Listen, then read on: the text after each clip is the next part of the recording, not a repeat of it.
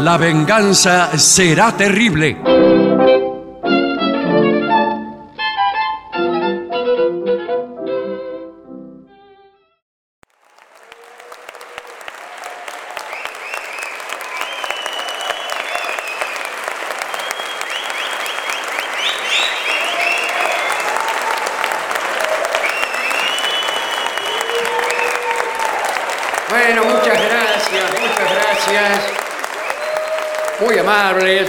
Noches. Aquí estamos en el Teatro Regina con nuestros queridos amigos Patricio Barton Hola amigo, buenas noches. y el artista a veces denominado Gillespie. ¿Qué tal? ¿Cómo andan? Bueno, eh, me imagino que ustedes están inspeccionando los corredores desiertos de vuestras mentes Sí, señor. para ver si anda por ahí la sombra de la sombra de alguna idea. ¿Usted cómo, cómo... ¿Le puedo hacer una pregunta? Sí, cómo no, ahora que estamos solos. Sí, casi psicológica, ¿eh? Cuidado porque esto es un penal en el primer minuto del Sí, programa. de pronto me apareció, quizás hasta existencial. ¿Usted cómo invoca a su pensamiento? Eh, ¿Cómo lo invoca? Sí, yo digo, bueno, vamos a pensar un poco. No, bueno. claro. sí, sí. Bueno, O sea, hay gente que lo hace en forma automática. Exacto. Piensa y no se da cuenta Yo. de que está pensando. Yo todo el tiempo soy invadido por pensamientos. claro. Y sin embargo no se da cuenta de que piensa. No, no me doy cuenta. Todo- Tampoco nos damos cuenta nosotros. No, Bueno. yo tengo que anunciarme a mí mismo eh, mi siguiente acto. Ah. Por ejemplo, a continu- incluso cuando estoy... eh, estamos solos, ¿no? Sí, Sí, ¿qué problema señor, hay? esto es en Digamos, confianza. digamos que Sí, sí. por ahí uno se encuentra en una situación íntima. Bueno, bueno. Puede claro. suceder cada tanto. Sí. Y yo estoy con una dama y antes de accionar en algún sentido, anuncio. A continuación, te voy a acariciar el cabello. No, No, es horrible.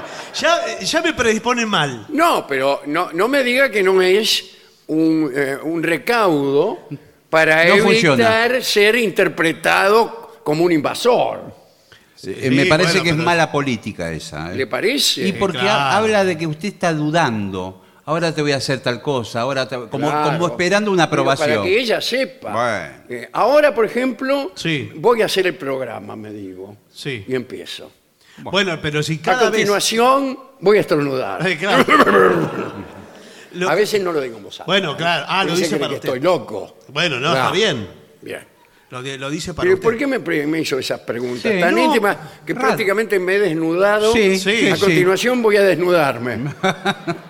No, porque vio que hay momentos que uno eh, también necesita pensar algo en concreto. Sí, señor. Y, y toma una actitud para pensarlo. Por ejemplo, salir a caminar para aclarar ideas. Eso hay, hay eh, informes de revistas especializadas que, que hablan de que las caminatas. Por ejemplo, ¿cuál revista especializada? Sí, por ejemplo, ¿Cuál? Einstein, Sí. justamente el día en que descubrió la teoría de la relatividad, se fue a pie hasta Luján prácticamente. No, bueno. Ya cuando estaba llegando a General Rodríguez casi la tenía. Bueno, ¿vio?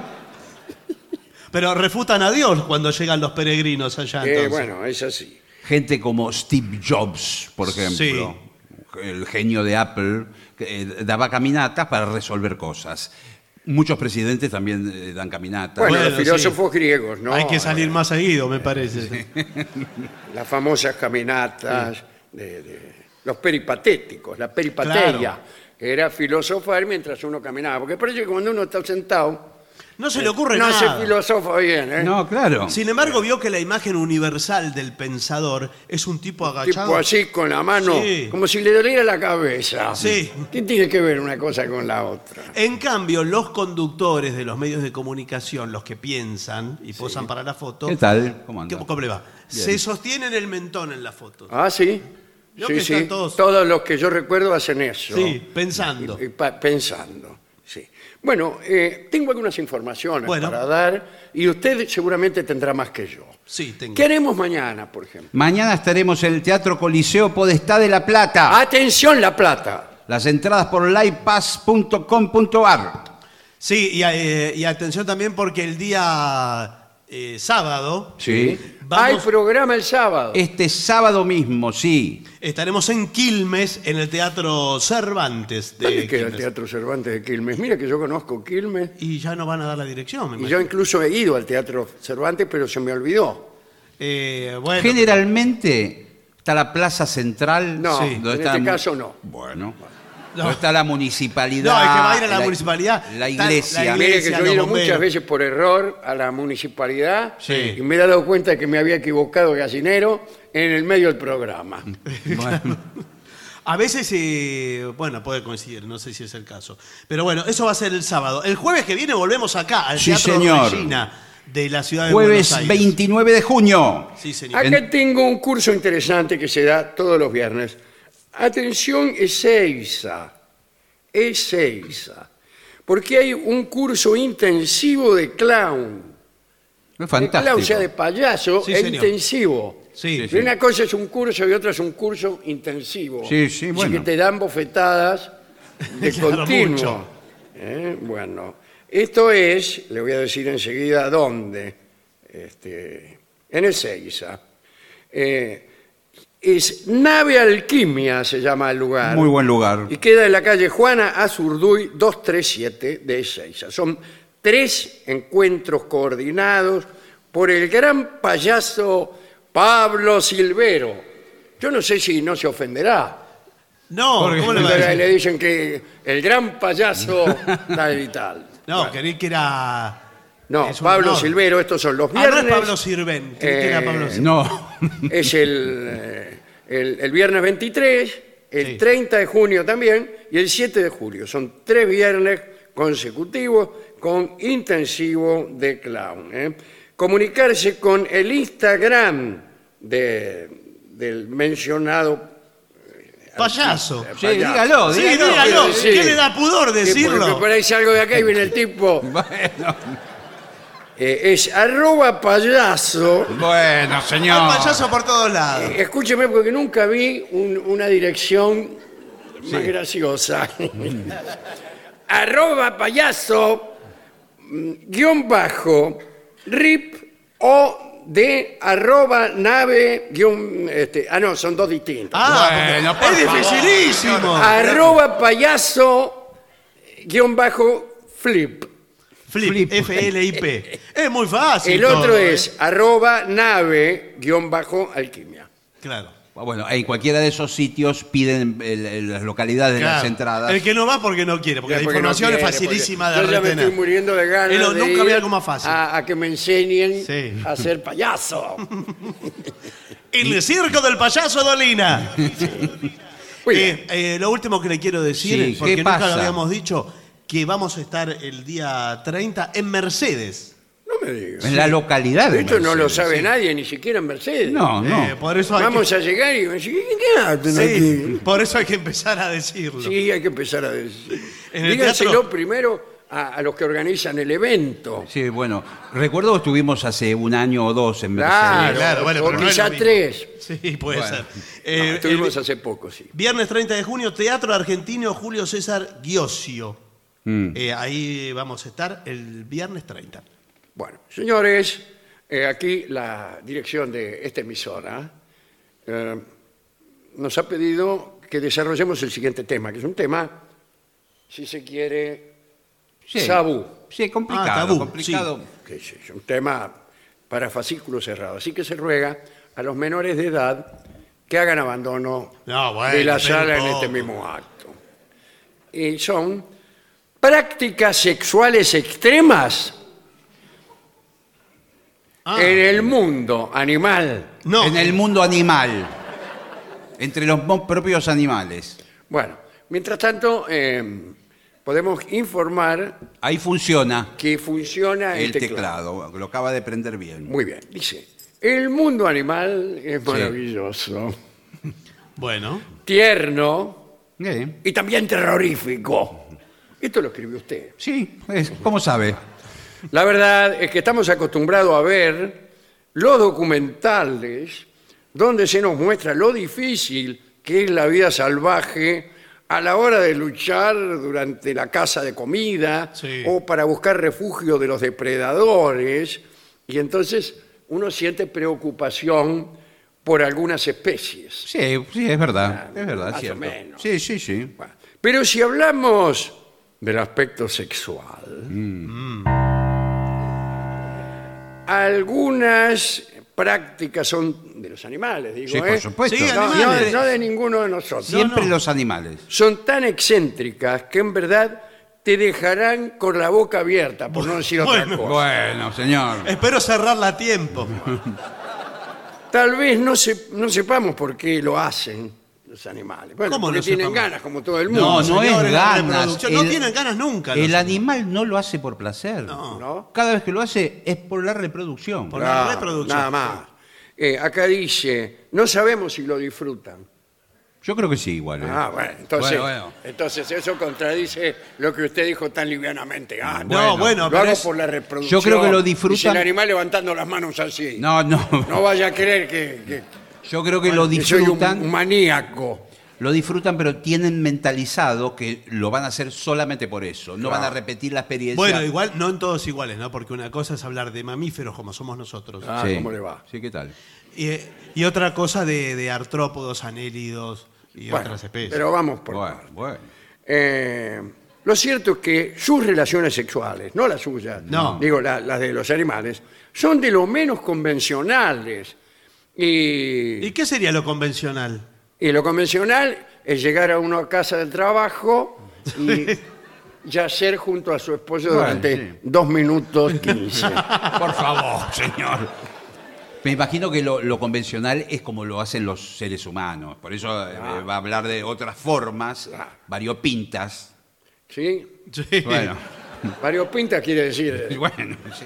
Bueno, eh, tenemos varias especies que son de lo que no hay. Mm. La primera es la rana necrófila. Un rana necrófilo. ¿Un rana en el sentido tanguero, milonguero? Que sos Eh, un no, rana? en el sentido este, batracio.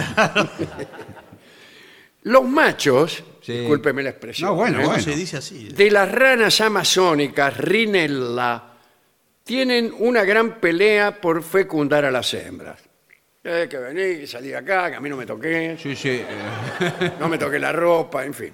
Eh, muchas veces eh, las hembras mueren en el proceso de reproducción al ser aplastadas por ellos. sí. Eh, no Eh, tienen pero cuidado ¿qué de es nada. Pero eso no importa. Claro, usted Claro, no ¿Cómo? importa. Claro, no le importa porque no es- importa. No es la ya rana. que los machos fecundan a las hembras y los embriones se desarrollan sin problema alguno, aun cuando, vamos, es tristísimo. Sí, esto que voy a la decir. madre no está en La condiciones. madre se ha ido. Sí. Pero el embrión sigue, o sea, crece con, eh, adentro de ella muerta. Porque posiblemente el embarazo dure un día y eso le da Claro. tiempo. No, Otra que la difunta Correa. Esto Bueno, es. bueno. eh, La, la- la respuesta es que no lo sabemos. Sí. Bueno. Porque aquí abruptamente finaliza el informe. Ah, que, que es demasiado escueto. Sí, Tanto que la me hace verdad. sospechar que lo mejor Sí, viene después. Viene después. Pasamos a una segunda especie. Sadomasoquismo marino. El lindo vals. Sí. es un boliche de Puerto Madryn, me Por parece. Era, una- favor, era la señor. hija de un viejito guardafaro. Las babosas marinas Sí. Señor, por favor, esto es algo científico lo que estamos haciendo. inician su ritual de apareamiento con tiernas caricias. No utilizan manos ni piernas, como todo el mundo sabe, la babosa solamente es un miembro su- suelto. Sí. Eh, Qué curiosa la caricia de la Sí, babosa, porque Al empezar el acto, Mm. lo hacen como dos amantes cualesquiera. Sí, bien. Romeo y Julieta, por ejemplo. Bueno. sí, en- en Pero cuando versión están en el momento de mayor pasión, ambas sacan de entre sus ropas ¿Qué ¿Qué tiene ropa? Todo goma. un pequeño dardo. ¿Un dardo? Un dardo, sí, un dardo. sí. ¡Pum! E intentan clavarlo en la cabeza de su pareja. Esto sí que nunca lo había visto. No, realmente. Pero ¿Esto para qué? Para tratar de inyectarle en el marote una mezcla de sustancias que tiene Sí. como fin drogar a su compañero, Bueno, señor. su compañero de alcoba, y llevar el control del acto. Ya que como son hermafroditas, Sí. Les da decir, igual todo. quiere- eh, decir- todo le da igual. Sí. Quiere decir que en el mismo Navegan a vela y a vapor. cuerpo. Sí, en el cu- mismo cuerpo tienen los dos sexos. Así es. Pueden usar uno o el otro. Eh, y ambos quieren desempeñar el papel de macho. Sí. Ah, mire, ese Y es un dato. distinto. Entonces están tratando de ensartarse el dardo con Uno al sustancias uno al otro, a ver quién prevalece. Para drogar al otro y que se haga de mujer. Claro. Bueno. Qué difícil Así es. el. Bueno. Eh, bien. Sí. Tercero. Ah, el INADI está por allí, lo hacen pasar. Tercero. Ahora, Sí. Asquerosos ácaros. ¿qué tal? ¿Cómo Sí. andan, chicos? ¿Por qué no dice así? ¿Todo bien? Entre los ácaros Sí. de la comunidad ácara. Pero se reproducen. Ácara, ¿qué quiere decir? Como anarquistas. No, ah, no, no, no, no, ácratas. eso es ácrata. Ácrata, Ácrata, tiene razón, señor. Un solo macho entre, en esta especie es el que se reproduce con todas las hembras. Es así. Ah, bueno. Acá es así, señor. Así las larvas crecen dentro de sus madres, las cuales se alimentan de ti. Sí, de ti que estás escuchando este programa. Sí, claro. Los ácaros hembras nacen embarazadas ya. Hay gente que es ¿Qué así. cosa, señor? Espere un poco. Y los machos, al no tener otra función, mueren ¿Qué? porque ya existe un macho alfa. Pero qué feo nacer y que ya exista el macho alfa, porque... Claro, nacés, te enterás de que hay, hay otro, chau, te morís. es una de las peores penas Bueno, de amor. ate- ate- Pero el plan es matar al macho alfa. Bueno, pero Ni tiempo tienen de eso. Mm. Pero esa es una pena de amor, ¿eh? Claro, eso es una pena. de Nac- amor. Sí. Naciste y sabes que la persona amada ya tiene un compañero. sí, sí. y To- lo y se- todas. Lo, lo se- todas. lo segundo que sabes es que te morís. Claro, sí. Pregunto, ¿no pasaba esto en la antigüedad con- cuando eh, había arenes? Arenas. No, Arenes. No, no te morías. Bueno, perfecto. El pulpo Sí. Ireneo de Guisamo, un, un homenaje. Los machos de la especie Argonauta argo, argo Sí. Argonauta, Argo. eh, Es una especie de. no pulpo. crecen mucho, pero las hembras pueden alcanzar hasta los dos metros. Bueno, aquí estamos jugando. Claro. eh, Pero no crece mucho, la- ¿desde dónde los La machos? hembra es gigante y el pulpo tiene el tamaño de una mano. Claro. Dos metros con una Esto mano. se convierte en un problema Y a sí. la hora del Eh, ¿qué acto le carnal. De abordar. Claro, y para resolverlo, eh, el pulpo macho Sí. eh, agarra un tentáculo Sí. De ella. eh, y se lo saca Pero espere, ¿de, quién el tentáculo? ¿De él o de ella? un tentáculo. No, bueno, Bueno, pero ¿de dónde bueno, lo saca? bueno, Es importante la información. Eh, se lo saca él mismo el tentáculo. Sí. Tiene tentáculos que se pueden atornillables. Claro, arroja. Como, como los botines eh, que había que vendían Sí. con tapones a rosca, Desmontables, Portlandia. Ahí está. Bueno, y, y el tentáculo lleva una bolsa llena de huevos. Ajá, bueno, ¿Qué perfecto. tal? ¿Qué tal? Eh, y. O no, no lleva, no. Bueno, Ah, pero ¿y señor. cómo Lleva es? un elemento fertilizante. Los huevos lo tiene la hembra. Bueno. Lo estoy contando mal. Ah. No quiero contarlo mal. Entonces dice, vamos a parearnos. Muy bien. El, el pulpo agarra, se saca un tentáculo, Sí, y le- eh, le pone un poco de polvillo de la madre celestina, si lo tira la hembra, que tiene en su poder los huevos, y, y ahí se produce el milagro de la naturaleza. es y fantástico. después de lograr su cometido, el macho muere. Ah, o sea que el tentáculo era importante. No, yo le iba a decir que lástima porque tienen ocho tentáculos, ya entregó uno. Claro. pero- puede, puede entregar, puede Claro. incluso eh, contentar a ocho damas. Claro, le quedan siete. Ahora, ¿y ¿qué, qué aspecto cuando le queda el último tentáculo? No se sabe Ah, qué. qué buen- Usted lo ve venir al pulpo y dice... Qué buen nombre para una canción, ¿eh? Sos mi último El tentáculo. último tentáculo. Porque después de todo, comparado con la hembra, el tentáculo de este macho es un tentaculito. Sí, bueno, tampoco es lo muy con- pequeño. Bueno. Eh, No vaya a creer, yo he visto películas donde el tentáculo del pulpo Es gigante. es gigante y aparece sin que todavía veas la cabeza del pulpo. bueno, Por ejemplo, la película Esa. 20.000 leguas de viaje. 20.000 liagues de viaje submarino. 20.000 leguas, señor, de Julio y- Verne. Y entonces aparece en la, en la borda del buque Sí. el pedazo de tentáculo del pulpo que está en el fondo del mar, posiblemente. Sí, sí, sí, sí. Bueno, ahora y venimos, todos los tipos, sí. Ahora igual, venimos viendo- a enterarnos que era hembra, la de Julio Exacto. Verne era una hembra. Para mí es una hembra, dado el informe. Sí. Siguiente especie. Sexo que te huele a la cabeza. No, por favor. Es el caso más conocido en el reino animal, ya que una mantis religiosa puede hacer que su pareja pierda la cabeza por amor. ¿Eh? Después del cortejo, Sí. ¿qué tal? Eh, la hembra cederá a las galanterías del macho para la fertilización, pero a veces, algunas veces, no siempre, Sí. la hembra morderá la cabeza del macho y se la arrancará. Ah. Usted sabe que la mantis es el tatadios. Lo El cono- tata acá Dios. Lo conocemos como Mamboretá, tata- ¿dónde está Dios? Claro. Sí, Exacto. Algunos científicos creen que eh, este, arrancar la cabeza del macho hace que el acto sea más eficaz y que aumente las posibilidades de la reproducción. ¿Por qué? Qué, suerte que eso no ocurre entre los humanos. Bueno, No, lo- único que falta decir en el informe es si el macho sigue viviendo o no. ¿Y Bueno, ¿Cómo va a vivir sin cabeza? sin cabeza. ¿Usted, ¿Qué usted problema? conoce muchas personas que viven sin cabeza? Pero qué problema No, porque hay? yo sí. Sí. Bueno, por eso. No, ahora si todo el cuerpo le sigue funcionando, ¿para qué quiere la cabeza? Ahora, igual, ¿qué es lo que queda viva? ¿Queda viva la cabeza o el cuerpo sin cabeza? Porque por ahí vive la cabeza sola, bueno, por otro lado. Bueno. eh,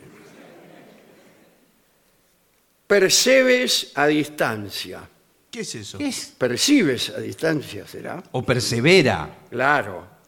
Estos organismos están anclados a una roca o a un barco. Ah, son como mejillones. no sé. Sí, sí. Usted ya, cada uno que está anclado a una roca le parece Claro, que son le Bueno, parece- pero son del estilo. No me banalice. Son del estilo. de- Los percebes son del mejillones. Bueno, eh, aparearse parece un problema si uno está pegado a una roca. Sí. Sí. Sin embargo, esta especie, la de los percebes, es hermafrodita. Ah, Directamente, ah, y querido. puede tener relaciones eh, El mismo. con su alma gemela Ah, y nada más.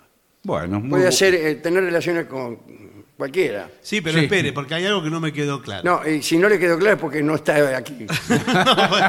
Pero yo se lo puedo aclarar. Está fijado, eh, ¿cómo se llama esta especie? Percebes. Percebes. Percebes. Yo soy un percebe. Sí. ¿Cómo le va? ¿Qué tal? ¿Cómo le va?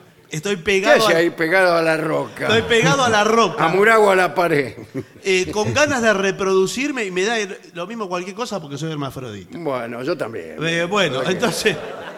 Y busco otro u otra u otro percebes. Sí. Por Están suerte- al lado por suyo. suerte ya tiene la E, el percebe. Están en grupo. Hay eh, 500 al lado suyo. Pero, y, pero si estamos todos afirmados en la roca, ¿cómo hacemos? Estamos. Y bueno, ¿eh? Vamos ¿Eh? todos para Luján. Sí, pero es muy difícil.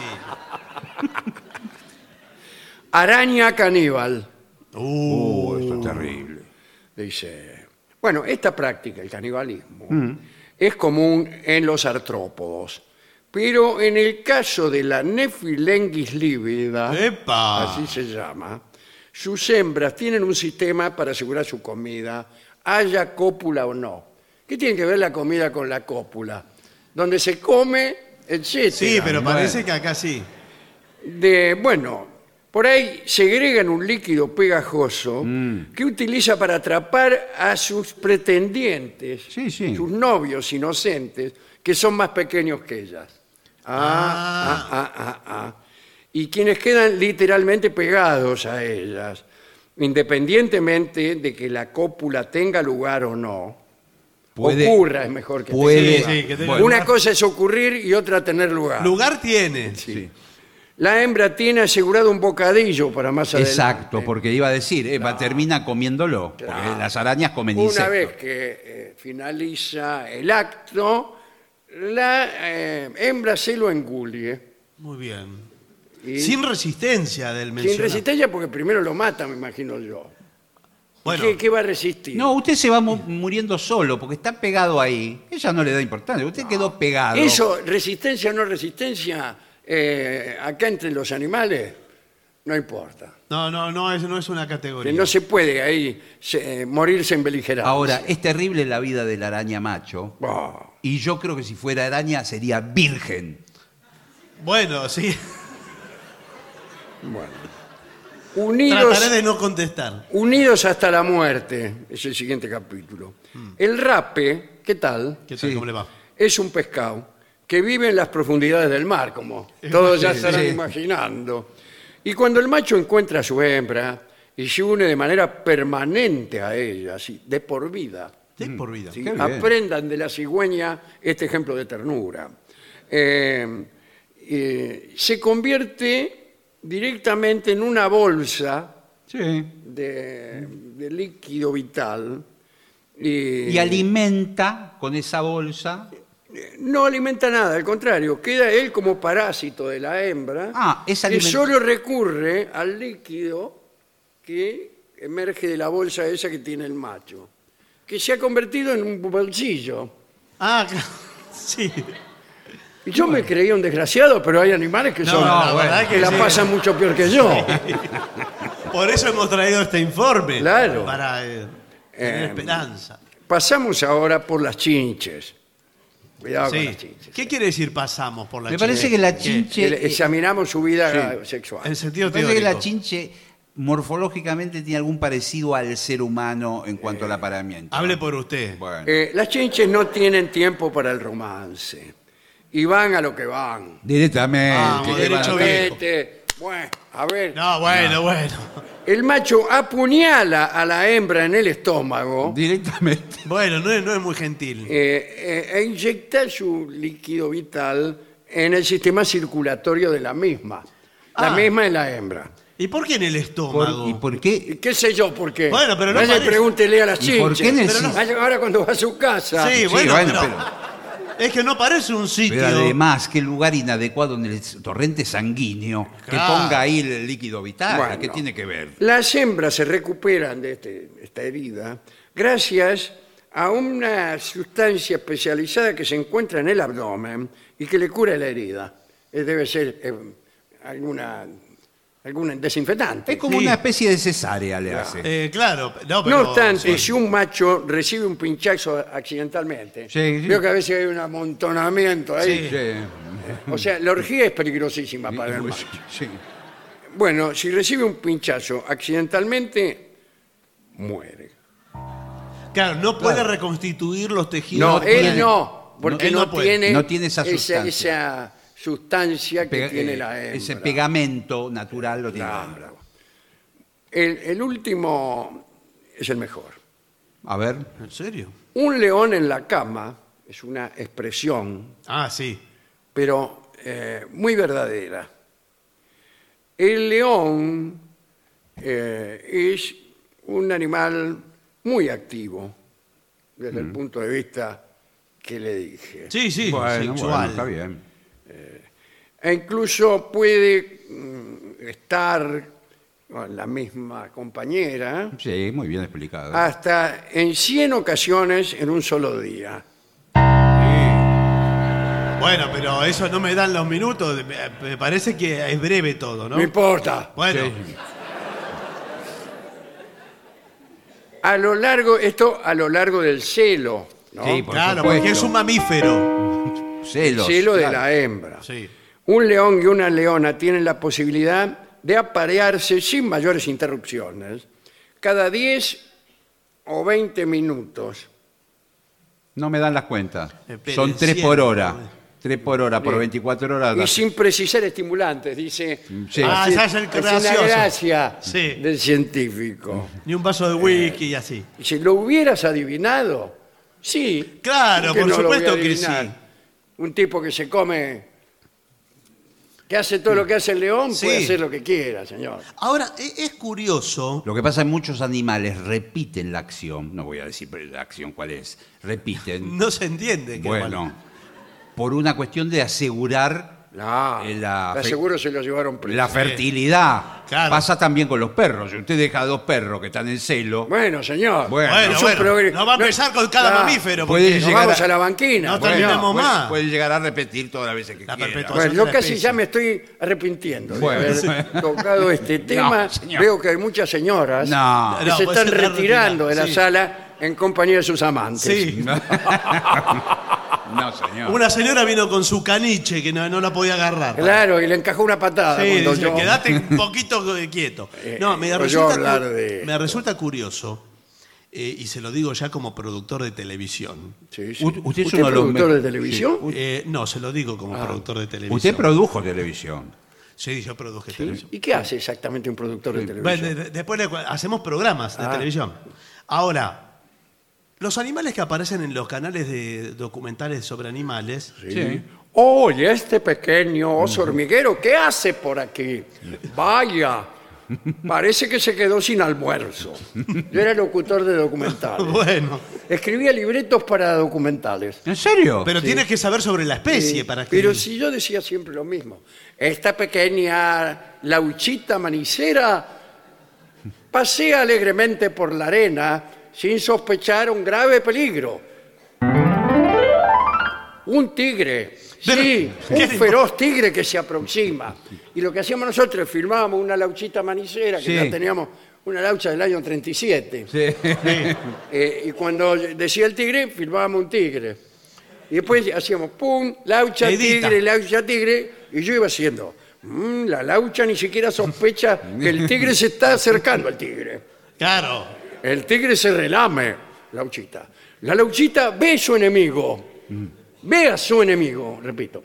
Eh, el tigre, y así. Y nunca Y- ve cuando se la y come. sabe- y sabe- No, porque no se la come. Ah, Por ahí sale corriendo y dice, vaya, parece que el tigre se quedó sin pero eso, almuerzo. total, es un desastre ese documental.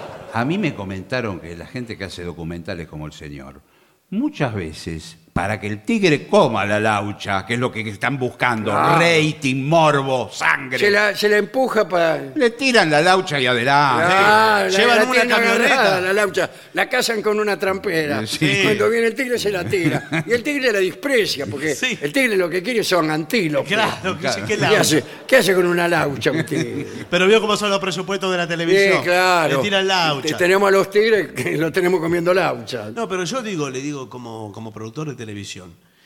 Hay muchos canales de documentales sobre animales. Sí, señor. Pero nos estamos debiendo, a la vista de este informe, un canal animal porno. La tenemos servida, muchachos. Sí, la bueno. naturaleza hace el trabajo. Y nosotros ponemos las cámaras. Y nadie nos puede prohibir.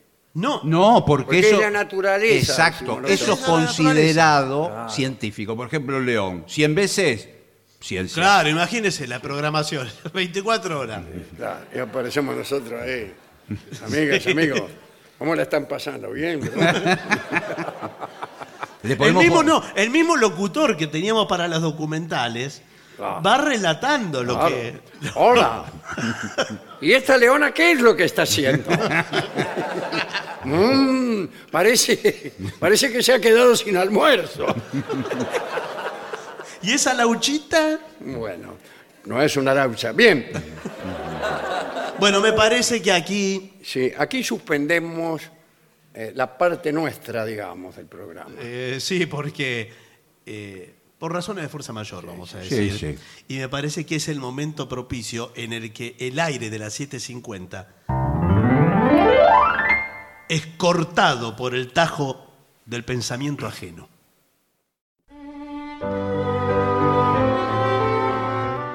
El aire de las 7.50 es cortado por el tajo del pensamiento ajeno. Un poco de pensamiento ajeno. Muy bien. El tema de hoy es la memoria. Es la memoria. Eh, el secreto de la velocidad con que eh, el- la raza humana ha progresado es su capacidad para acumular conocimientos de generación en generación. Es decir, por un lado, la capacidad de, de recordar, de tener memoria. Pero por otro lado, la capacidad de guardar en algún lado Claro. esa memoria más allá de la muerte individual de cada uno de los individuos. No estamos empezando a cada rato. No, claro. Pero sin embargo, la actitud memoriosa de los individuos es decisiva. Es decisiva. Hay ejemplos de civilizaciones que incluso se resistían a la escritura, como los druidas, porque querían adiestrarse en la memoria. Claro. Eh, en algunos eh, lugares incluso hasta premiaban la buena memoria. En la India, me han contado a mí, tal vez para burlarse de mí, No creo. me han contado que en la India clásica, eh, el delincuente tenía la posibilidad de que lo largaran, de purgar su falta, si conseguía recitar algunos versículos del Rig, Ve- del Rig Veda o de alguno de los textos sagrados. El tipo iba a la comisaría, pues se había afanado Sí, sí, algo. sí. Y el vigilante le decía, a ver, recíteme algo. Sí. Recíteme el Martín Fierro, poner que fuera aquí. Claro. Y entonces el tipo, cinco versos del Martín Fierro, afuera. Claro, claro, claro. Bueno, la memoria. ¿Por qué? Le premiaban la memoria y le premiaban la piedad de haberse aprendido versículos de los libros sagrados. Aquí vamos a hacer, antes de comenzar eh, este opúsculo sobre el poder de la memoria, un recitado de números. Voy a recitar algunos números. Bueno, a ver. Atención. Es- podrían ser 7, 5, 0, 3, 2, 9, 0, 7, 5, 0, 1, 2, 8, 1, 3, 0, 8, 4, 0, 1, 3, 4, 9, 4, 0, 2, 6, 5, 5, 0, 6, 6, 6. ¿Lo puedes repetir? Sí, los puedo repetir. 7, 5, 0, 3, 2, 9, 0, 7. 5, 0, 1, 2, 8, 1, 3, 0, 8, 4, 0, 1, 6, 5, 5, 0, 6, 6, 6. Muy bien. Quería saber solamente si se acordaba. Pero. Vamos a hacerlo mejor si usted quiere. Vamos a hacer una serie más larga. Y vamos a ver si lo podemos repetir al final. Al final de la charla. Voy a repetir de nuevo, lo ya dicho, para si lo quieren anotar. Entonces, 7, 5, 0, 3, 2, 9, 0, 7, 5, 0, 1, 2, 8, 1, 3, 0, 8, 4, 0, 1, 6, 5, 5, 0, 6, 6, 6, 7, 5, 0, 1, 2, 3, 0, 7, 5, 0, 3, 8, 6, 7, 6,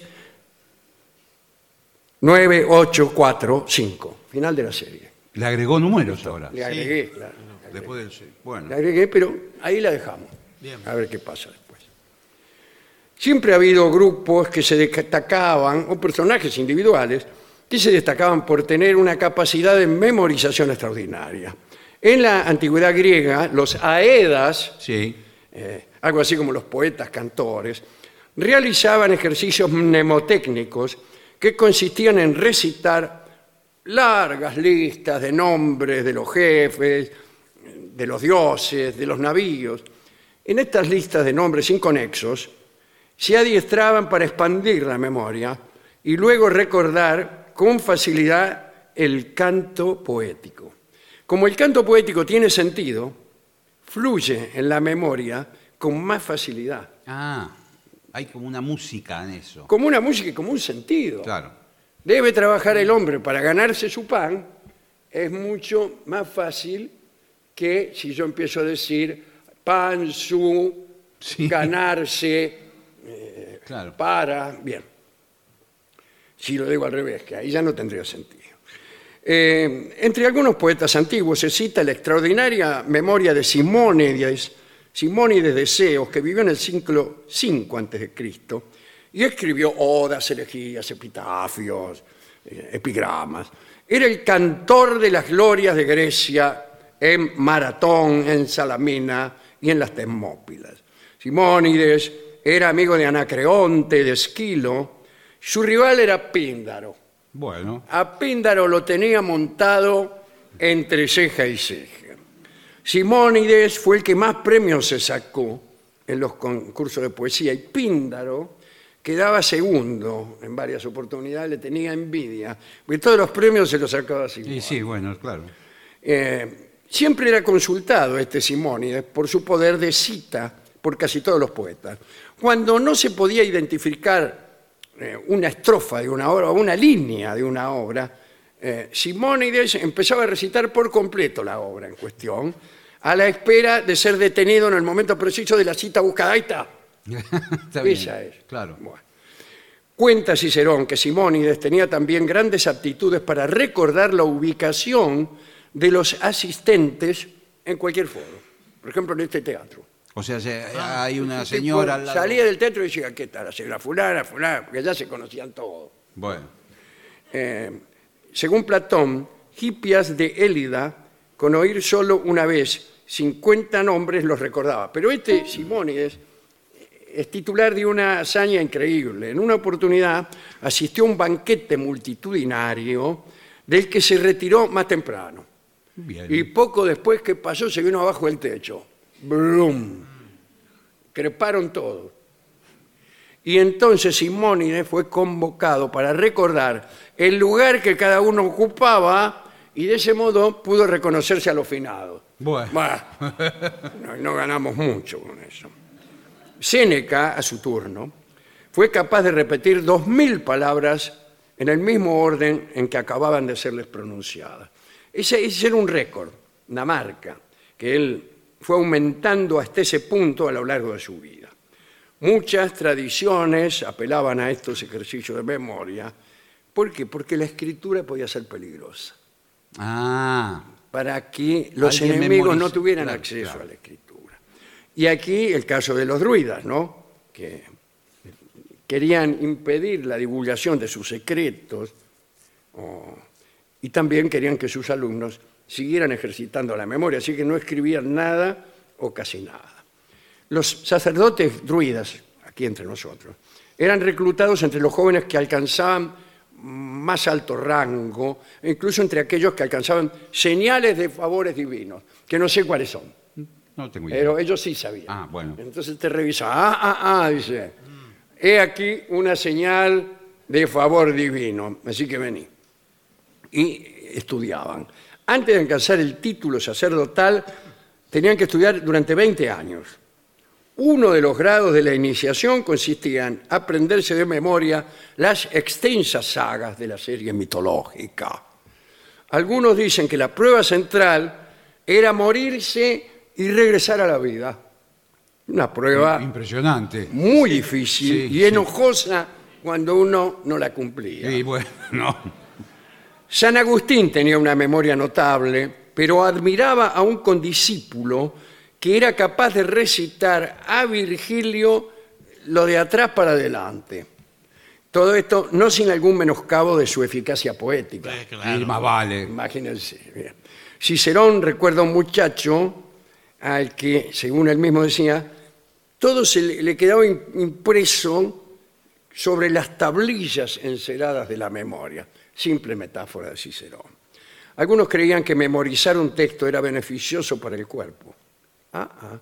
Había un médico romano, Antilo, que decía que quienes nunca habían aprendido versos de memoria tardaban en eliminar los fluidos perjudiciales que permanecían en el cuerpo. No sé si me interpreta Sí, lo que le quiero significar. Está clarísimo.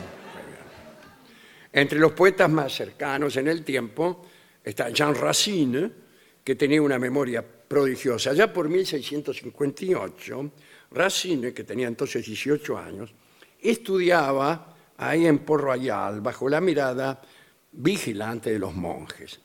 Un día descubrió un libro, un libro antiguo, griego, que era las historias etiópicas de Teágenes y Clariquea. Y Racine se fue al bosque con el libro. Habían pensado a leerlo cuando lo sorprendió un sacristán que se lo arrebató y lo quemó. Pero después Racine consiguió un segundo libro del mismo título que también fue descubierto y quemado. Esto lo animó a buscar un tercer ejemplar y aprendérselo de memoria. Y después le entregó el libro al sacristán y le dijo con todo desdén que ya podía quemarlo. Ya se lo sabía. Ya fuera por miedo o por pasión, Racine sostuvo esa costumbre y se aprendió de memoria cada libro que leyó en aquella abadía. Del mismo modo que Simónides, Racine era constantemente consultado por su habilidad para recordar cualquier cosa. Petrarca puso estas palabras en boca de San Agustín en un diálogo imaginario. Siempre que leas un libro y te tropieces con frases maravillosas que te deleiten, fuerza ten para aprenderla de memoria. De manera que cuando se presente un motivo de aflicción, tengas el remedio preparado, como si lo llevaras escrito en la mente. Y tenemos, terminamos ahora con un caso contrario, el de la desmemoria. Claro. En el libro de mm, Jonathan Swift, Gulliver, ¿no? Gulliver, sí. Están los pobres Struldbrugs. Se trataba de los inmortales que se conducían como mortales hasta los 30 años y luego gradualmente iban tornándose melancólicos y abatidos hasta llegar a los 80. Cuando llegaban a esa edad no solo tenían todas las flaquezas de la vejez, sino muchas más. Eh, este, y eran flaquezas nacidas de la perspectiva de no morirse. Los Struldbrugs no podían divertirse leyendo, ya que la memoria no les permitía ir desde el principio hasta el final de una frase. A cada paso se olvidaban la palabra antecedente. Uy, qué duro no, eso. Dios. Claro, después está el pobre Funes, lo contrario, Sí, sí. ¿no? El personaje de Borges, que lo recordaba todo y en su mundo no había sino detalles. Y ese recuerdo minucioso lo inhabilitaba para cualquier actividad. El menos importante de sus recuerdos, dice Borges, era más minucioso y más vivo que nuestra percepción de un goce físico o de un tormento, dice Borges. La memoria sirve también como hilo del collar de estos numerosos seres que quizás somos. Pero puede fallar, y a lo mejor los hilos del collar están enredados y tenemos las cuentas del collar recorriendo hilos diferentes que han surgido. No hay ninguna seguridad de que seamos los mismos que estuvieron aquí ayer. 7, 5, 0, 3, 2, 9, 0, 7, 5, 0, 1, 2, 8, 1, 3, 0, 8, 4, 0, 1, 6, 5, 5, 0, 6, 6, 6, 7, 5, 0, 1, 2, 3, 0, 7, 5, 0, 0, 3, 8, 6, 7, 6, 9, 8, 4, 5. Es una serie de números Sí. tan solo.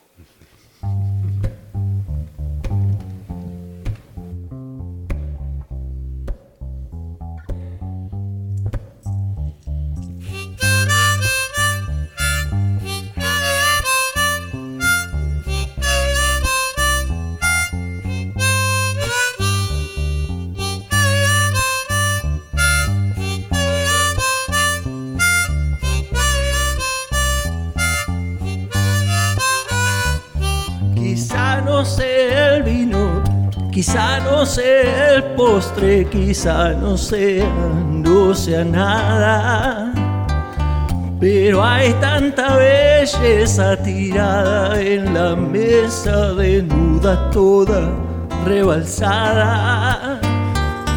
Apuras el paso, vas perdiendo el vaso y en la mesa ya no hay nada. Borracha hasta la puerta, Llegaste y quedó abierta y empiezo a escuchar tu llamada. Oh, oh, oh, tan solo. Oh, oh, oh,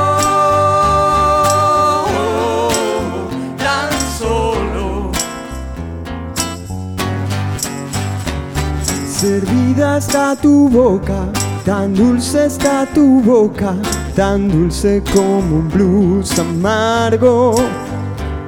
Un vaso rueda al piso, lento cae al piso, lento y muere mil pedazos. No quiero dejar que se vean tus ojos, se vean tan, tan, tan, tan tristes. Habrá sido el destino o ese vaso de vino que dijiste.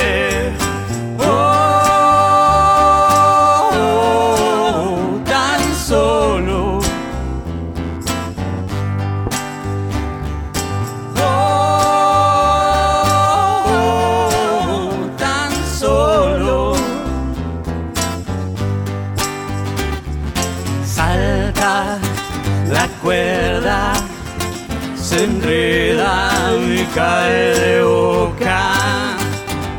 Salta la cuerda, se enreda y cae de boca.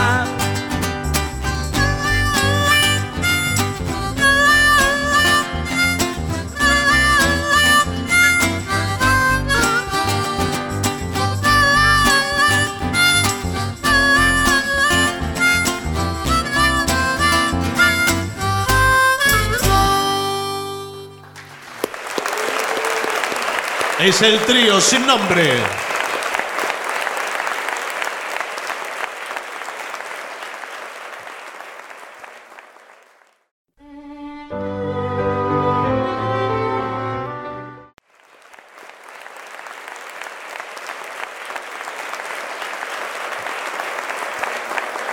Continuamos en La Venganza Será Terrible. Estamos en la ciudad de Buenos Aires, en el Teatro Regina, en esto que se va haciendo costumbre de algunos jueves estar en el Regina. Por ejemplo, el jueves que viene. El jueves que viene estaremos aquí. Eh, que también estaremos aquí. Señoras, señores, este es el mejor momento para dar comienzo al siguiente segmento. ¿Cómo entretener a los invitados de tu evento Bueno. para que no mueran de aburrimiento? Ah.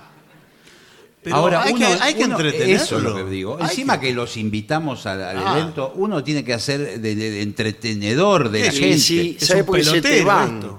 ¿Qué, qué es un evento? ¿De qué evento Puede ser un cumpleaños, puede ser una reunión de amigos, puede ser un casamiento. Claro. El casamiento ya es también distinto. una, una promoción eh, comercial.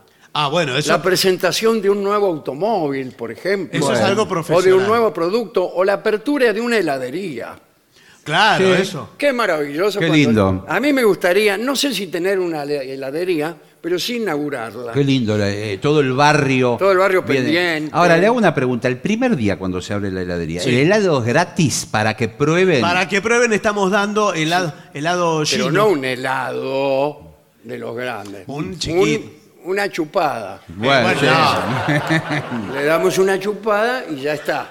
Incluso medio le sacamos el helado cuando, Claro. cuando observamos una demasiada voracidad Sí. en el asistente al evento. Pero es para que prueben los sabores. Eh, tenemos, por supuesto, los helados para los niños con confites de colores. Qué lindo. Yo creí que los helados para niños eran iguales que los helados para... No, porque veo que ahora Adúlteros. hay, eh, por ejemplo, usted eh, pone frutos rojos al rum. Es para, es para adultos. Es para señoras. Por eh, La- bueno, Para señoras, digamos, de, de clase alta. a mí me gusta Bueno, mu- pero muchísimo. no es para cualquiera Claro. el fruto rojo. ¿eh? Yo soy Porque fan- yo he visto a cada chirusa Sí, bueno. andar presumiendo con helados de fruto rojo. Bueno. Señor, eso es lo malo de la democracia.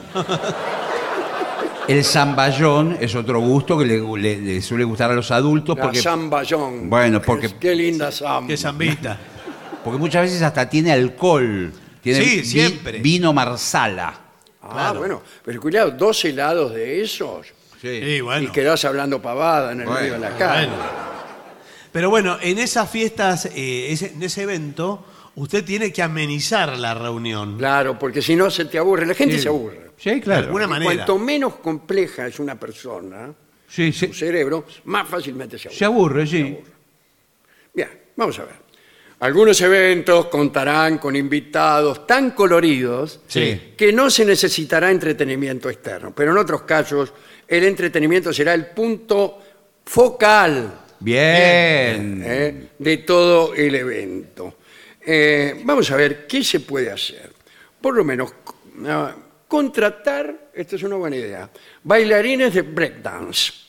Ah, bueno. Ah, a esto ya es profesional. Claro, Claro. claro, Uno tiene. Bien. eh, Esto suele pasar en muchos eventos. Ahora, Sí. nunca vi bailarines de breakdance. No me parece algo divertido. Me aburre completamente. No, si son muy Entonces buenos. no hay que invitar al señor. No. Bueno, bueno, me- me- me- Usted no lo entretiene ni con un bailarín de No, breakdance. A mí me divierte muchísimo ver un bailarín de Empiezan a breakdance. dar vueltas en el piso con la espalda. Claro, mientras yo me tomo un helado Bueno. o, o por lo menos una chupada. Y sí, señor. Eh, dice, oh, segunda idea, esta me gusta más, A ver, imitadores de celebridades. voy Sí. y me siento en primera fila. Yo, por ejemplo, hemos contratado a un, eh, a un imitador. Usted. Eh, ¿Qué personaje se imita, por ejemplo? El gusto enorme de saludarlo. Ah, perfecto, Víctor Soy Víctor Hugo. Sí. ¿Vio el imitador que tiene que decir a quien imita? Porque no Bueno, sé, eh, cállese. justamente, si me permite usted, dígame a quien quiere que imite y yo lo voy a imitar. ¿Usted va a imitar a cualquiera? A cualquiera que usted me diga. Eh, Ricardo Darín. Señoras y señores, les habla Ricardo Darín. Le sale igual. Y no es broma. Dígame Le sale- otro. Mirta. Legrand. Señoras, señores, No, no. les habla Mirta Legrand. Sigue diciendo. No. Eh, Juan Alberto Mateico. Señoras, señores, les habla Juan Alberto Mateico. No, bueno, otro, Son todos iguales. otro, dígame otro. Eh, eh, ¿quién, quién puede ser? Eh, Messi, Leonel Messi. Señoras, señores, No. les habla Juan Román Riquelme. No, señor, no ve que no. Messi me sale más parecido a Riquelme. No, es un desastre. Hace todas las voces iguales, señor. Es todo igual. Yo creí que era mejor. Bueno, eh, dice, artistas de circo. Y mire esta eh, frase. Los fanáticos del Cirque du Soleil, Eh, oui. no, no se puede ser fanático, Fanático es raro. del, del Circo du Soleil. Sabrán lo encantadores que pueden ser los artistas del circo, dice mientras yo me revuelco por el piso. Definitivamente harán que cualquier evento, por más que sea la inauguración de una heladería, sea más memorable. Usted invita a uno de claro. los giles del, del Cirque de Soleil eh, que empieza a ponerle Sí. un tipo que empieza a andar en un monociclo, Sí. con una rueda sola de acá para allá. y- Sí.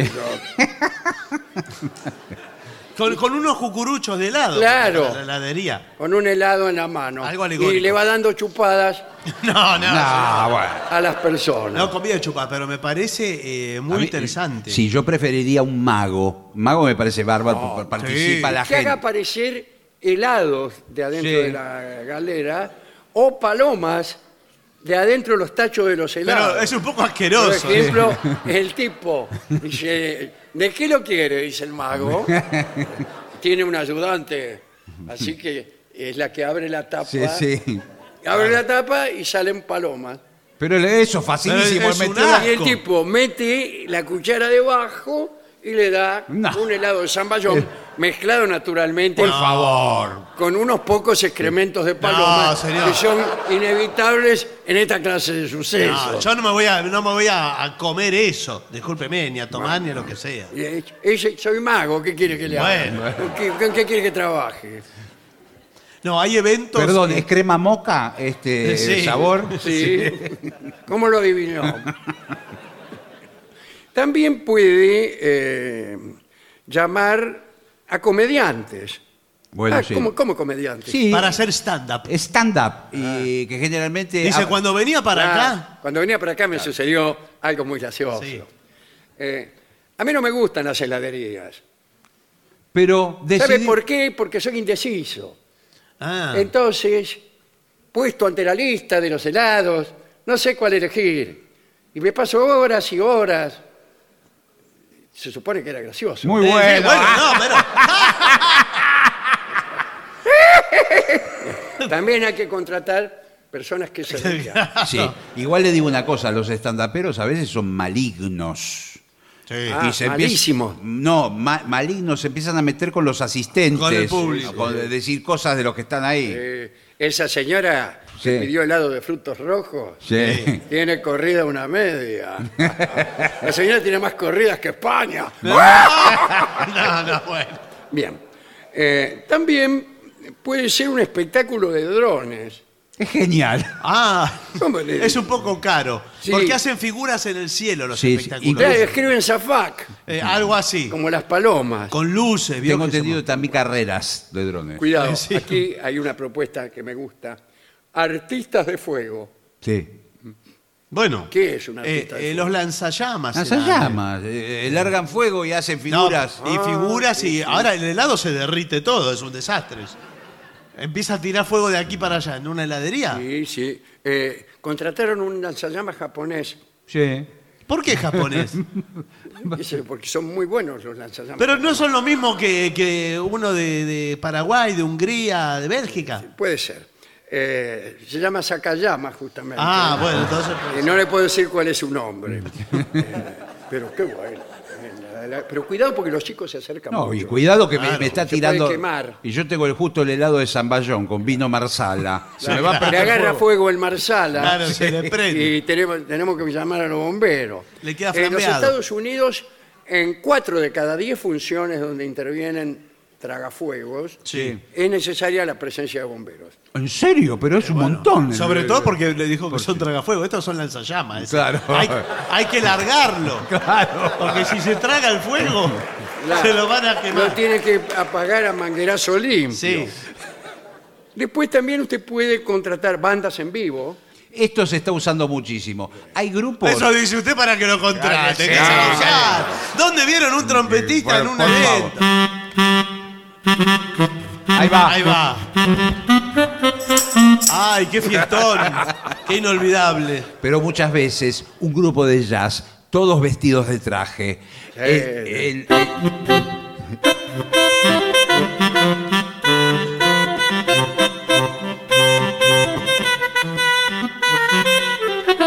¿Qué Claro. es eso? Chet Baker.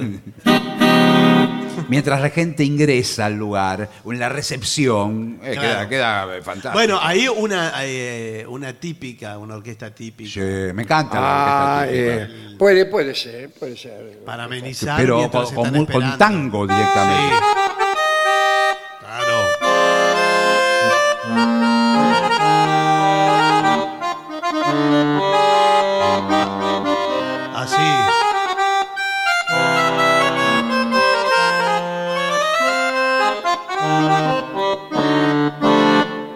Igual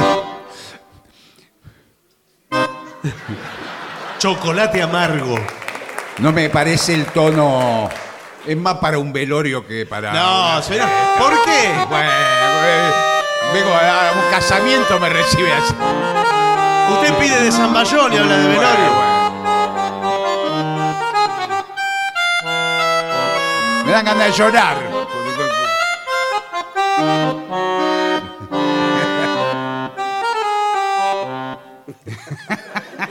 Bueno, eh, ¿Qué más? seguimos adelante. Los aspectos. Ah, ¿qué son los oradores motivacionales? Ah, sí, gente Eso- que dice, vamos, vamos, vamos. Está de moda eso, ¿eh? Sí. Vamos que la vida es hoy. Es hoy.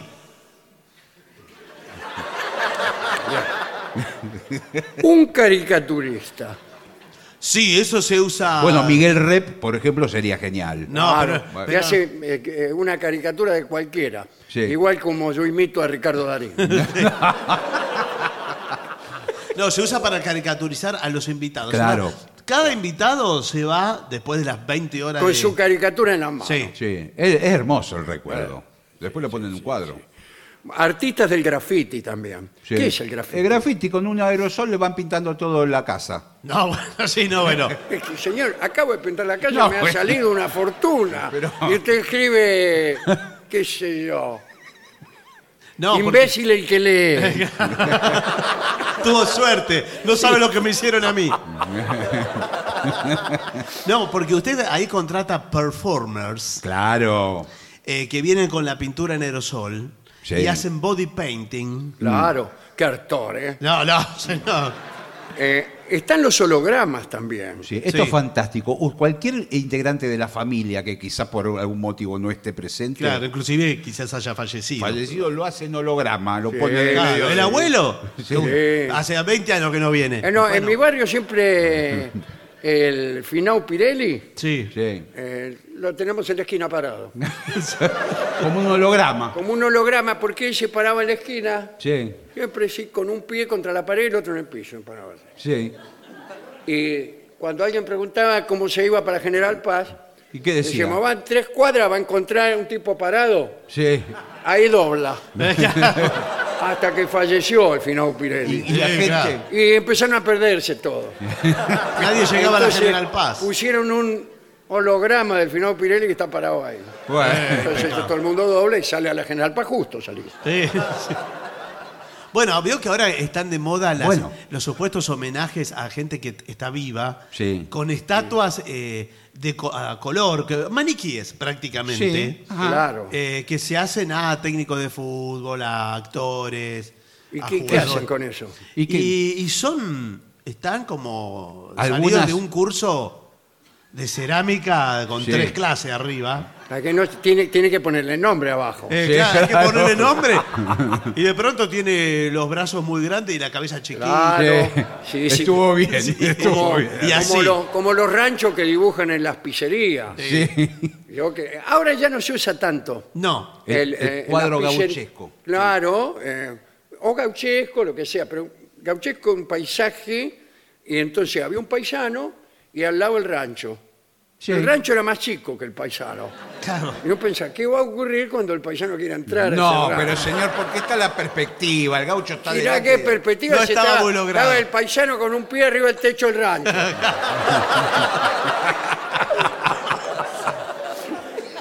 Ahora, ¿qué eh, di- digo yo? ¿Qué cosa más rara que en la pizzería pongan dibujo de gaucho? Entonces en una parrilla, ¿qué ponen? es raro. ¿eh? Bueno, pero... eh, Porque en la pizzería tienen que poner paisajes de Italia. De Veo que Italia. ponen. eh, eh, Eh, junto con los paisajes de gaucho, las pizzerías, antes se dibujaban helados, pedazos de pizza. Sí, Todo mezclado. Paisaje gauchesco y por ahí al costado un helado, o sea, helado. bueno, pero... O si no, un flan con crema. O sea, pida flan con crema y al lado un paisano con la guitarra. y se mezclaba. Esa era una manera de hacer entrar la cultura. Bueno, pero es, es raro. Mucho no entró. Después ¿eh? taparon todos con cuadros. A veces usted ve en las pizzerías espejos, todo espejo, Sí. y eh, al final de un espejo una manito así. Claro, Sí. que quedó. Que quedó de un Asoma por gaucho. atrás. gaucho antiguo. La- una espuela por ahí queda. Pero todo lo taparon con espejo. Sí. sí, sí. sí. Bueno, porque ahora está la modalidad de la pizzería pretenciosa. Sí, claro, así se llama Ah, nuestra pizzería. la La, pizzería. pretenciosa. La pretenciosa, ¿vio?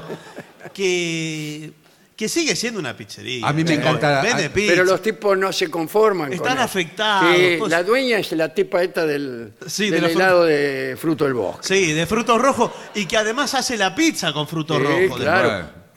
¿Querés una pizza con frutos rojos? y ananá. Y ananá también. Y ananá también.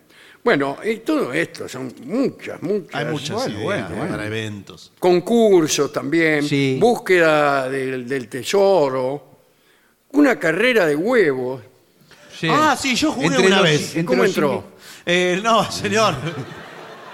Porque se puede hacer con los huevos Sí. o, o con lo que usted tenga también, con otra cosa. Es más, nosotros- usted dice la del huevo en la cuchara, ¿no? Eh, claro, la es más divertido con los huevos porque, La pues se rompen. eh, porque se rompen. Y va en la boca, ¿eh? Porque no es que... Sí, sí, directamente el huevo en la boca. No, no es el huevo en la Ah, boca. Sí. No, esa es una expresión. Sí, porque no sé Para qué va a deno- pasar en el evento. Para denotar la fatiga. Bueno, No, usted eh, coloca... la eh, cuchara. Pero no, primero pone los huevos. Como Ah, no. corresponde. No, no, no, espere, no, no. Kikiriki. No, no, creo que los huevos son al pone- final. Primero pone la cuchara y la muerde entre los dientes. Sí, y ahí le Una ponen vez que mantiene el equilibrio, le deposita. Pone un huevo en la Bueno, punta y después corre tan rápido como Sí, pueda. exacto. Sí. Si se le cae el huevo, chau. Chau, ¿qué? Saludando al gerente del No, registro. No, por bueno. favor, que está a punto de echarnos. Bueno, eh, vamos a hacer una breve pausa para dar comienzo al bailongo. Muy bien.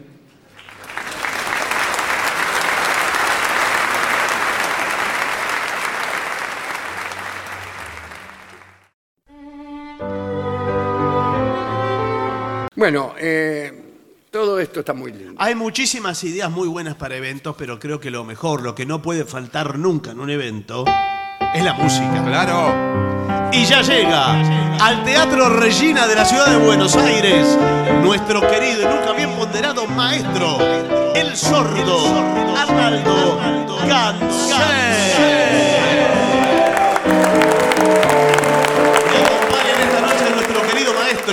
Los integrantes del trío sin nombre, Manuel, Manuel Moreira, Moreira. El señor Martina de Caco Donina y su teclado, teclado, teclado. Y el licenciado pentacadémico Ale Donina.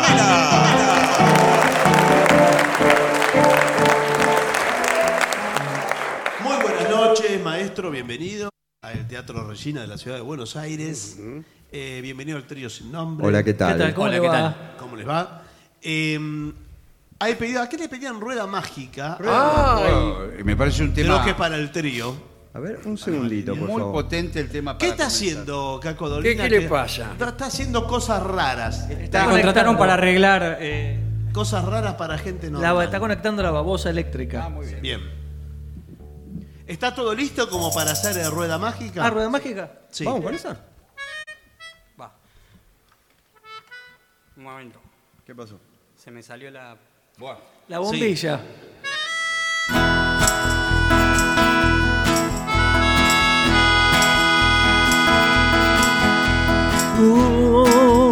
Un recuerdo desde el África, un sueño con el Liverpool va y ella que siempre se va. Oh. Una foto de los Rolling Stones. Mi vieja nunca los escuchó y no me puse a llorar. No. Días en cualquier lugar, perdido en una inmensa ciudad, en una rueda mágica. Y él, el ángel de la soledad, protege ave y cura este mal, que no me abandonará. Nuestra vida es un lecho de cristal y esta vida está hecha de cristal. Nuestra vida es un lecho de cristal, un lecho de cristal para los dos. Uh, recuerdo un día como hoy, me fui de casa a tocar rocano y no volví nunca más. Lecho de cristal y esta vida está hecha de cristal. Nuestra vida es un lecho de cristal. Un lecho de cristal para los dos. Podrías verlo así, solo si supieras que yo sin ti ya no podría más vivir. Todos ya nos fuimos de aquí. Y todos ya nos fuimos de casa. Para tocar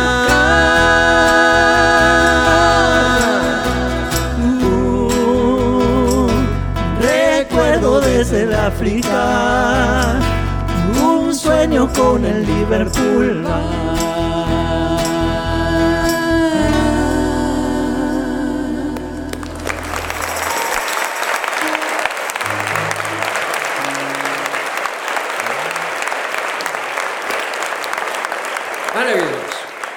A ver si puedo canturrear apenas.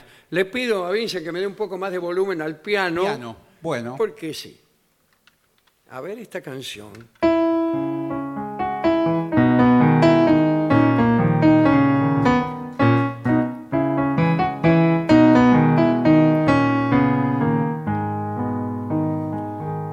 Lindo es el sol de mayo, tú eres más linda porteña amada, El domingo de Ramos en San Ignacio por la mañana.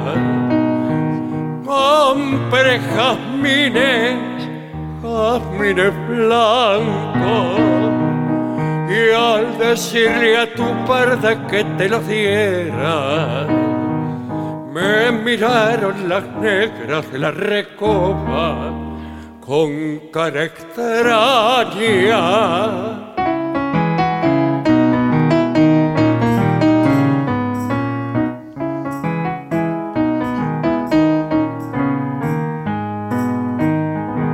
En tus negros ojazos brilló el lucero de la mañana. A Carmen la mulata de San Francisco le di una carta para tus manos sin decir nada. Adentro iba un anillo de oro y de plata. Y Carmen me la trajo la misma noche, siempre cerrada.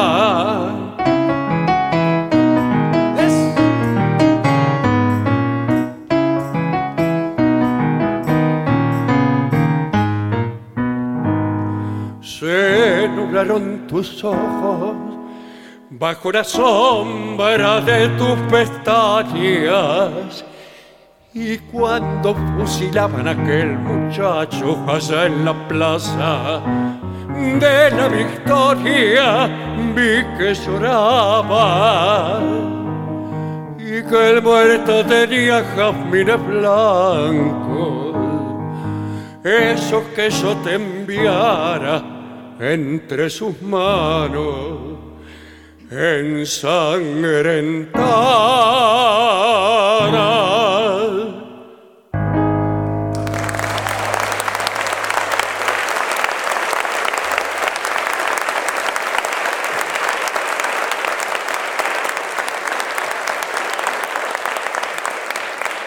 Aquí para Romina piden madera noruega eh, al trío sin nombre.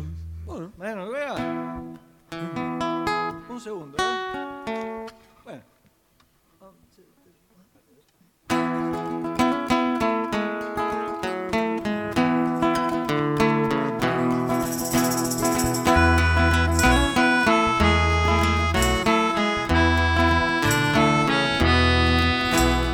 I once had a girl, or should I say, she once had me. She showed me her room, isn't it good? Norwegian wood. She asked me to stay and she told me to sit anywhere. So I looked around and I noticed there wasn't a chair. I sat on the room, biding my time, drinking her wine. She talked until two, and then she said, It's time for bed.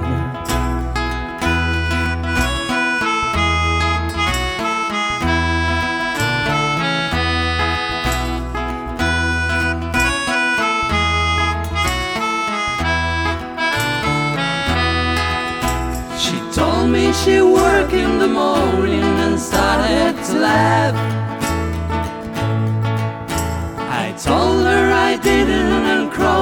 To sleep in the bed.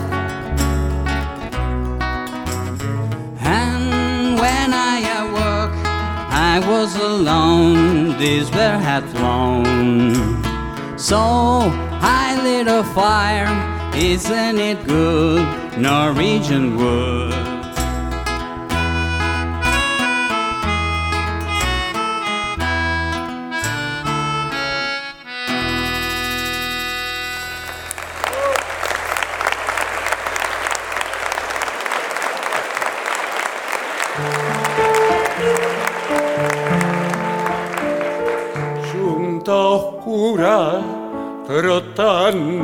La noche.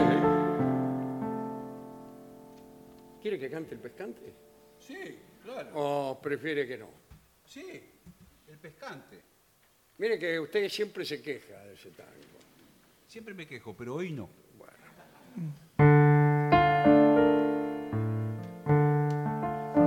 Yunta oscura, trotando en la noche, latigazo de alarde burlón, compadreando de gris sobre el coche, por las piedras de constitución, en la zurda amarrada la rienda que azotó al colorado redomón y como él se amansaron cien prendas bajo el freno de su pretensión.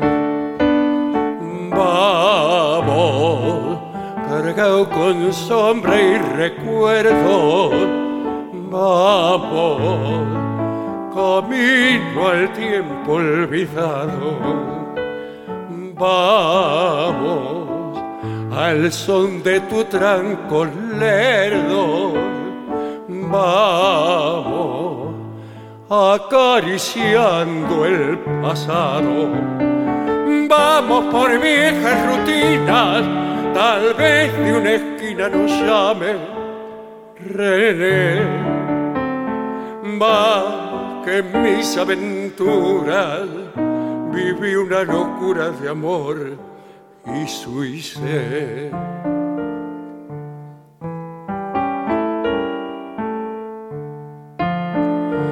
Flaco tranqueando en la tarde, sin aliento al chirlazo cansado, fracasando en el último alarde, bajo el sol de las calles calladas. Enritado el jirón del sombrero, ya no silba la vieja canción, pues no queda ni amor ni viajero para el coche de su corazón. Vamos cargado con sombra y recuerdo. Vamos, acariciando el pasado. Vamos, al son de tu tranco lerdo. Vamos, camino al tiempo olvidado vamos por viejas rutinas, tal vez de una esquina nos llame René. Vamos que mis aventuras viví una locura de amor y suicé.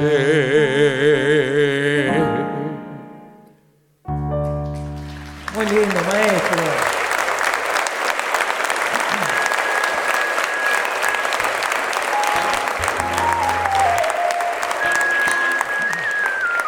Aquí un tal Enrique anda desafiando y dice, a ver si el trío sin nombre hace otro día en el paraíso. A ver. Epa. A ver. Vamos. Con percusión, ¿eh? ¿Va con percusión? Sí. Sí. Pandereta, ¿no? Vamos a usar la pandereta. bien. Bueno. Un, dos, tres. y-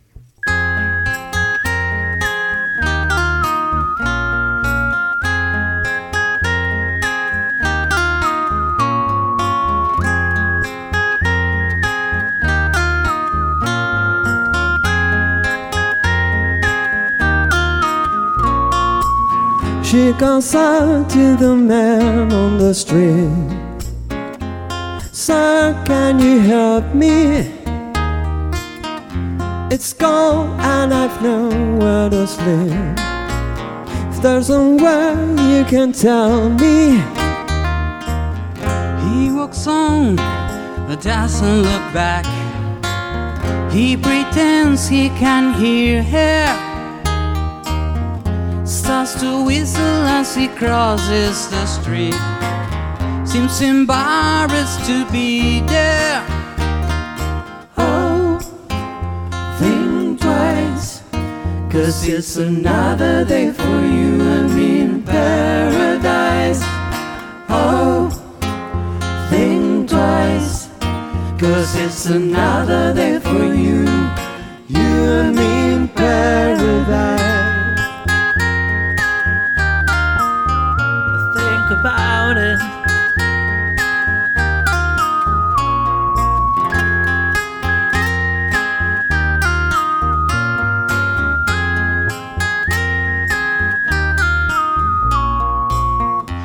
Calls out to the man on the street.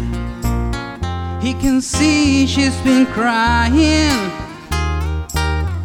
She's got blisters on the soles of her feet. She can walk, but she's trying. Oh, think twice. Cause it's another day for you and me in paradise.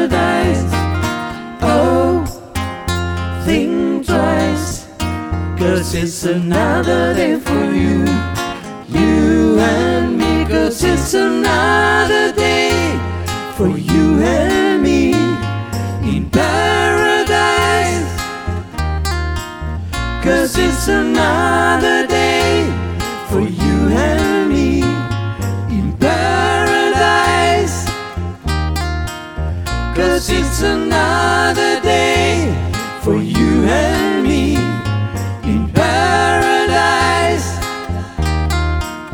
Cause it's another day for you and me in paradise. Cause it's another day for you and me in paradise.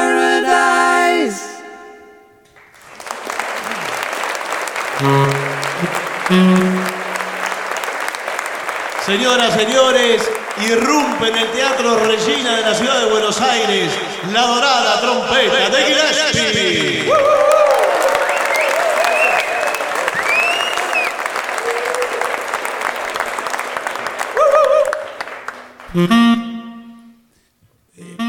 ¿Pero qué vamos, qué vamos a hacer? Hoy es menú libre. Eh, Eh, por la vereda del sol a mí me gustaría hacer. ¿Cuál le gusta? Por la vereda del sol. Bueno, ¿Usted qué dice? ¿Está de acuerdo? sí. Muy bien. Vamos. Si bemol.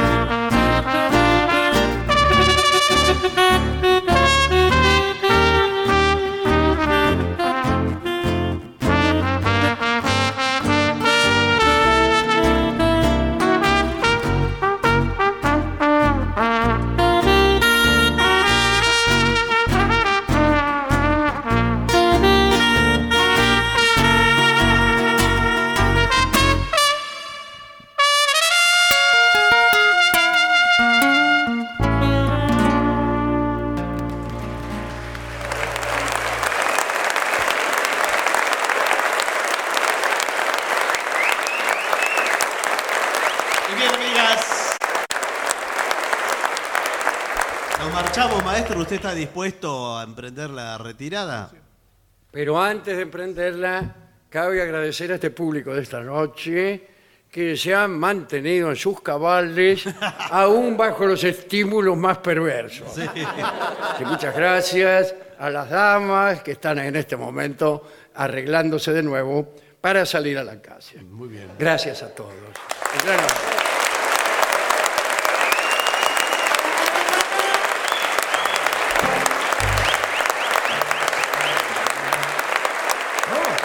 Vamos. ¿Estamos? Un, dos, tres y.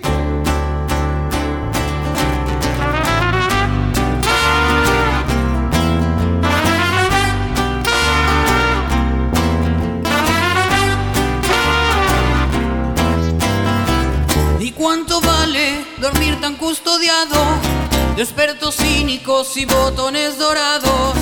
¿Y cuánto vale ser la banda nueva y andar trepando radares militares?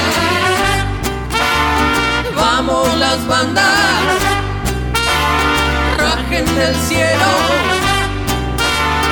Vamos las bandas, ¿y cuánto vale tu estómago crispado? y tus narices temblando por el miedo. ¿Y cuánto vale todo lo registrado? Si el sueño llega, chamal que te condena. Vamos las bandas, rajen del cielo.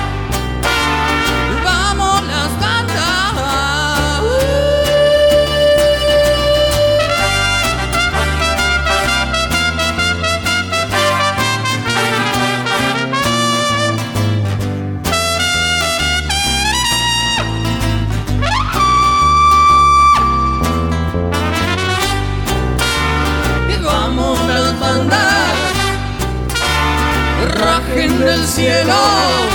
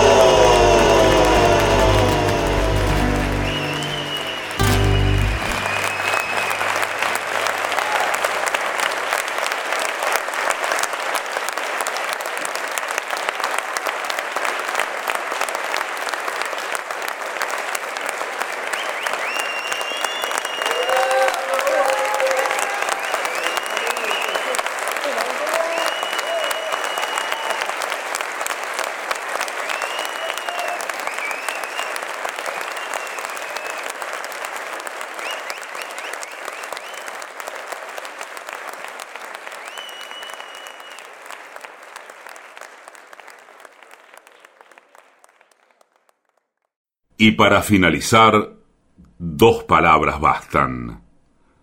Gracias.